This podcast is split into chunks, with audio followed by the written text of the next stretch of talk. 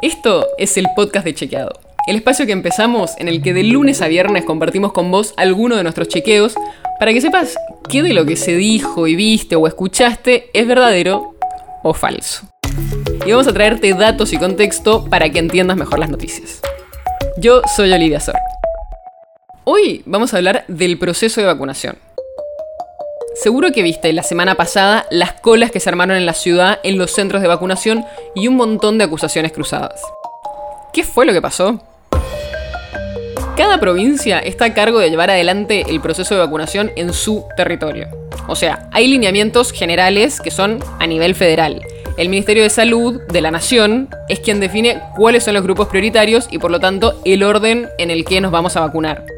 La MAT, por otro lado, está a cargo de evaluar las vacunas y ver que sean eficaces y seguras. Y el gobierno nacional compra las vacunas y después se las distribuye a cada provincia. Y ahí queda en manos de las provincias definir cómo avanzan con ese proceso. Y obviamente es un proceso complicado. El objetivo es vacunar a millones de personas en el menor tiempo posible. Y es una logística difícil, porque además las vacunas necesitan mantener una cadena de frío. Y hay diferencias entre las provincias. En provincia de Buenos Aires, por ejemplo, abrieron un registro en el que desde diciembre las personas que están en algún grupo de riesgo se pueden anotar. La ciudad, en cambio, va abriendo cupos en los que hay que anotarse a medida que tienen el stock de la vacuna. Por eso, cuando abrieron los cupos para personas mayores de 80 años hace algunas semanas, el sitio colapsó porque todos estaban tratando de anotarse ese mismo día. Y después está la forma en la que las provincias organizan la vacunación en sí. Cuántos vacunatorios habilitan, dónde lo hacen y todo lo demás. La ciudad decidió, por ejemplo, hacer acuerdos con algunas obras sociales para que las personas que tienen esa obra social y les corresponde darse la vacuna se la den en estos lugares privados. Entre paréntesis, por esto le hicieron una denuncia al gobierno de la ciudad porque lo acusan de privatizar las vacunas. Los funcionarios porteños dicen que no hay nada irregular en esto.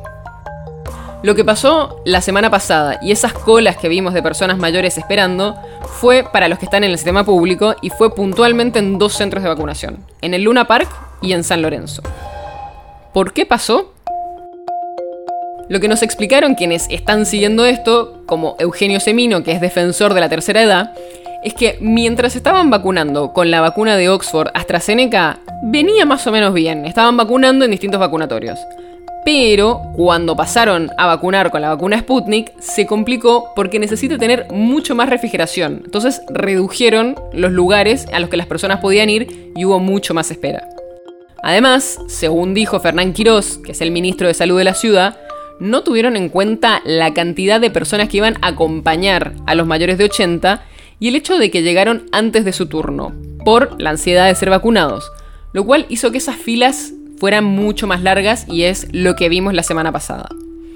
Ahora sumaron más centros de vacunación como el Centro Islámico, La Boca, Ferro, el Club Italiano y pareciera que ya está normalizado. Más allá de este episodio puntual, al viernes de la semana pasada ya se habían aplicado 220.000 dosis de vacunas en la ciudad de Buenos Aires. Es el 68% de las dosis que recibió la ciudad. Hay algunas provincias que ya aplicaron bastante más. En La Pampa, por ejemplo, aplicaron el 83% de las dosis que recibieron y en San Luis el 78%. En Misiones y en Santa Fe, en cambio, se aplicaron un poco más de la mitad de las dosis que recibieron. Ojalá que no volvamos a ver colas y situaciones de desorganización en los vacunatorios. Necesitamos que este proceso sea lo más eficiente posible.